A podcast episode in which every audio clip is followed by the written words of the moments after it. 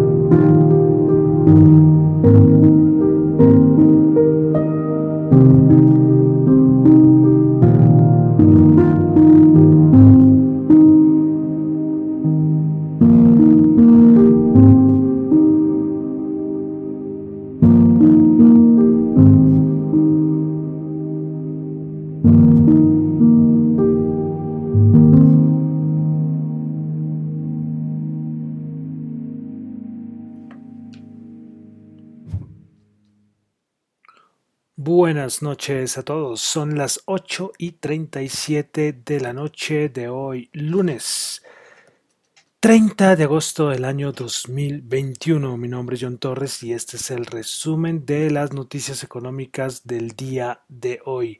Saludo como siempre a los que me escuchan en vivo en Radio Dato Economía, a los que escuchan el podcast en Spotify, Google Podcast, YouTube, bueno, en cualquier plataforma que lo escuchen me parece muy bien. Listo, entonces comenzamos otra vez con a Body Light de su álbum Twin con eh, Spaces Between Us. Bueno, entonces vamos a comenzar último día de agosto. Comenzamos ya con los meses BRE. Septiembre, octubre, noviembre, diciembre. ¿Eso qué quiere decir? Que el año, este año 2021, eh, ¿qué año? Se pasó, se, ya se está acabando, acabando por ahí. Bueno, entonces vamos a entrar, vamos a entrar en materia entonces son las 8 y 37 de la noche. Ay, recuerden, los que me escuchan por YouTube, la canción del inicio siempre suena cortada porque por derechos no puedo colocar las canciones completas en YouTube. Vuelvo a hacer la aclaración. Bueno, entonces eh, vamos acá a lo que pasó el día de hoy. Bueno, Comenzamos con Japón. Tuvimos la tasa de desempleo en Japón 2,8%, esperaba 2,9%. Producción industrial en Japón, el mensual bajó 1,5%, esperaba una caída del 2,5%, interanual se ubica en 11,6%. Y ventas minoristas en Japón, 0,4%, se esperaba 2,1%, el interanual y el mensual se ubicó en 1,1%. Producción industrial en Corea del Sur, el mensual 0,4%, se esperaba una caída del 0,5%, resultó positiva 0,4% mes de julio. Y el interanual 7,9%. Vamos a Europa. Tuvimos datos de inflación 3,9%, muy a lo estimado. La anterior había sido 3,8%, pero ese dato, o sea, es, es lo que esperaba el mercado, pero, pero sigue siendo un dato importante, un dato eh, interanual bastante importante, 3,9%. También tuvimos inflación en España, pues la inflación anual, el en el mes de agosto fue el 3,3%. Esto lo calcula el Instituto Nacional de Estadística Español y es un indicador adelantado. Pues bueno, con ese 3.3% es el nivel más alto desde octubre del 2012. Ojito, ¿eh? 3.3, que uno dice, bueno, no son cifras de 8 ni nada, pero son cifras muy mm, superiores a nivel de inflación a las habituales. En España también tuvimos ventas minoristas el dato interanual 0.1%, esperaba 0.6%, por debajo de lo estimado. También tuvimos la confianza del, del consumidor en la eurozona, el de mes de agosto cayó 5,3 y muy cerca a lo estimado. Bueno, pasamos a Estados Unidos, donde tuvimos dato de viviendas pendientes.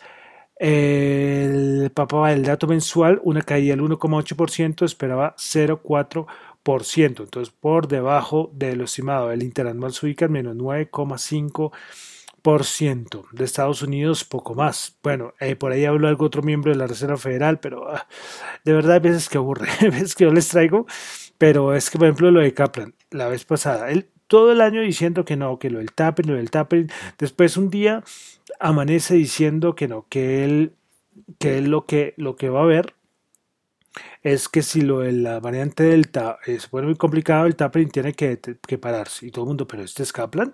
Y después en Jackson Hole volvió otra vez a su retaíla de antes. Entonces, así son los miembros de la Reserva Federal. O sea, y un poco pesados a veces, ¿no? Y ya tuvimos Jackson Hole donde habló todo el mundo. Y bueno, ya Powell dijo lo que tenía que decir, que él dijo que iba a ver lo del tapering que no se sabe cuándo, lo importante, pero bueno, ya el mercado reaccionó de otra manera. Pero en Estados Unidos, y poca cosita más.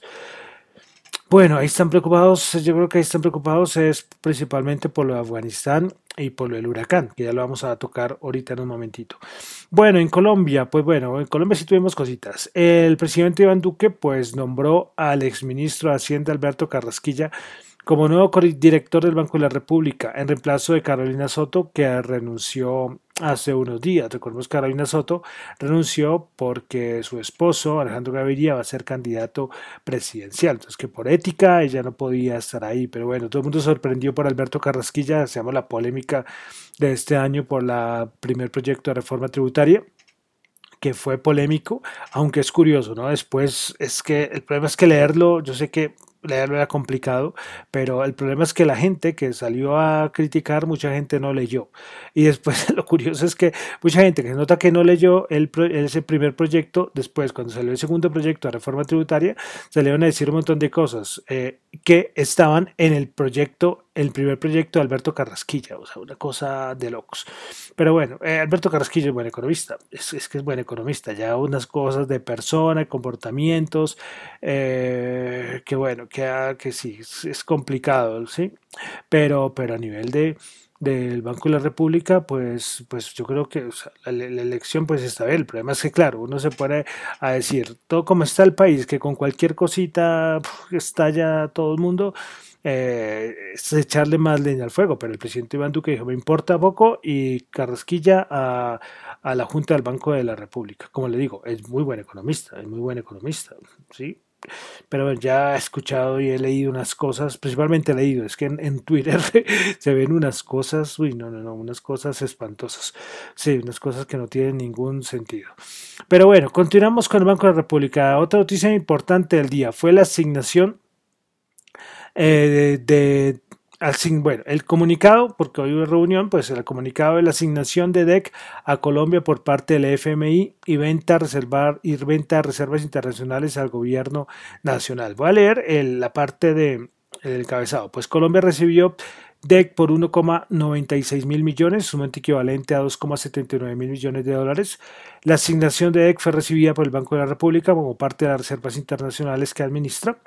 La Junta Directiva del Banco y el Ministro de Hacienda y Crédito Público consideran conveniente reforzar la liquidez del Gobierno Nacional en un periodo en el cual el país continúa enfrentando retos importantes por, cuenta, de la pandemia.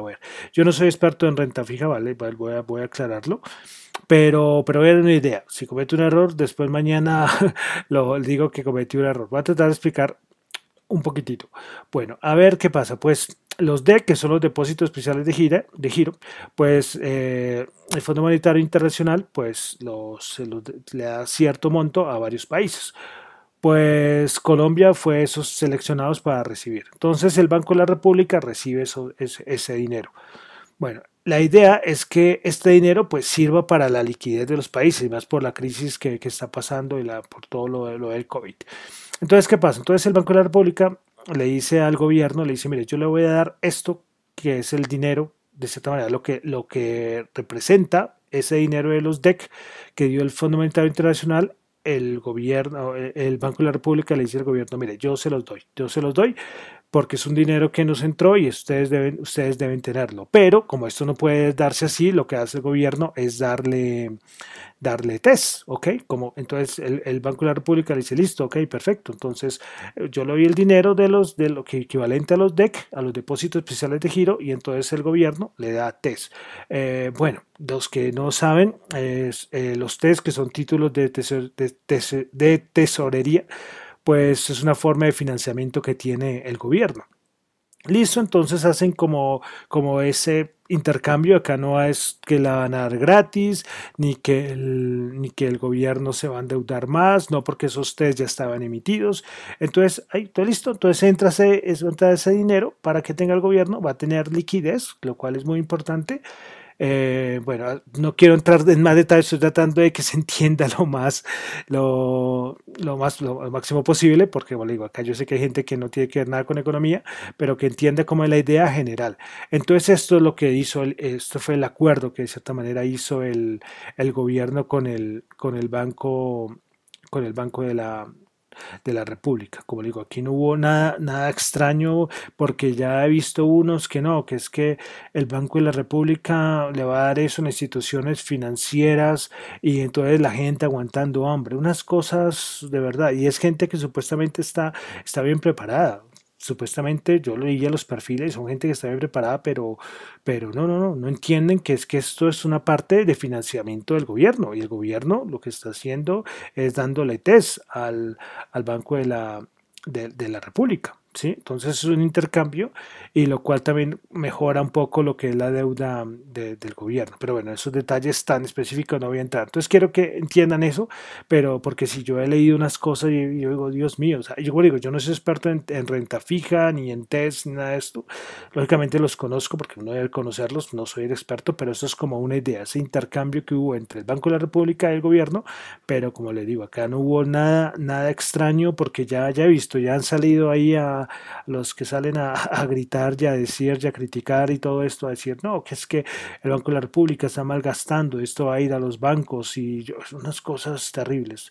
Y como le digo, el problema es que digo, a gente que de pronto no, tenga ni idea y que tampoco se informa, pues vale, no debería uno valérselos, pero hay gente que supuestamente sus perfiles dice, hombre, es que eso no entienden qué es un test, no saben qué, qué hace el Banco de la República, no saben qué son las reservas, cosas mucho más específicas. Pero bueno, quería entonces eh, decirles esto que, que fue otra noticia importante, lo de los depósitos, eh, los depósitos especiales de giro que, eh, que dio el FMI al gobierno, al Banco de la República y cómo se va a hacer llegar al gobierno.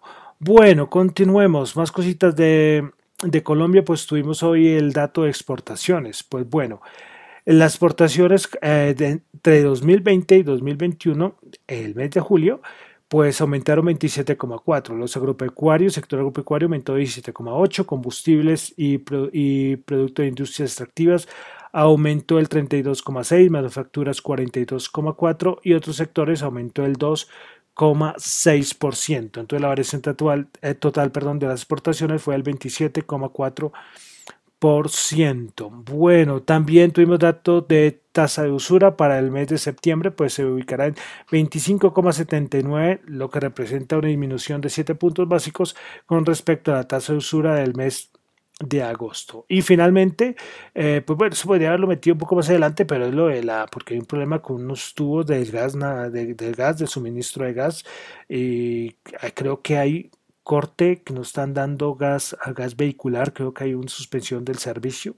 Eh, y salió un, dato, un, un, dato, un anuncio que por favor, familias eh, y, pequeños comercios hay que eh, como gastar de una manera racional el, gas. Bueno, esto sinceramente yo digo, pero ¿cómo es esto? De pronto pues, es que es muy difícil. Uno puede coger ya el, gas, el agua o algo así, hasta la luz, pero el gas uno lo utiliza para lo que lo utiliza. Pero bueno, quería dar esto porque fue un daño, no sé en qué parte del país fue el daño, exactamente fue un, tubo, sí, pero, pero hasta, ahí, hasta ahí tengo la, información. Bueno, entonces dejamos Colombia, tuvimos varias cositas de Colombia. Continuamos ahora a lo que es ya mercados, como siempre. lo que les decía que Estados Unidos, el presidente Biden, pues está con Afganistán, pero también con, lo, con el huracán pues el huracán ya había llegado a Luisiana, al sur de los Estados Unidos, con una tormenta categoría 4, con vientos bastante fuertes y esto es importante porque hay zona que, o sea, todo esto afecta al petróleo, para resumirlo. Entonces, eh, veremos, pero que ya se había disminuido después en la tarde. Había disminuido un poco, pero lógicamente los daños materiales en esta zona pues son importantes. Listo, continuamos con cositas de empresas. Pues hoy salió la noticia que PayPal va a explorar y va a investigar ser una, un broker de acciones. sí, una, así, una competencia para el Robinhood. Esta aplicación donde la gente en Estados Unidos puede comprar y vender acciones de su teléfono celular. Pues PayPal parece que, quiere meterse en esto y, y esto afectó a la acción, lógicamente, de, de Robinhood. Bueno, continuamos también con Apple dio varias noticias, voy a resaltar dos, pues que va a tener aplicación de solo música clásica el siguiente año. Interesante.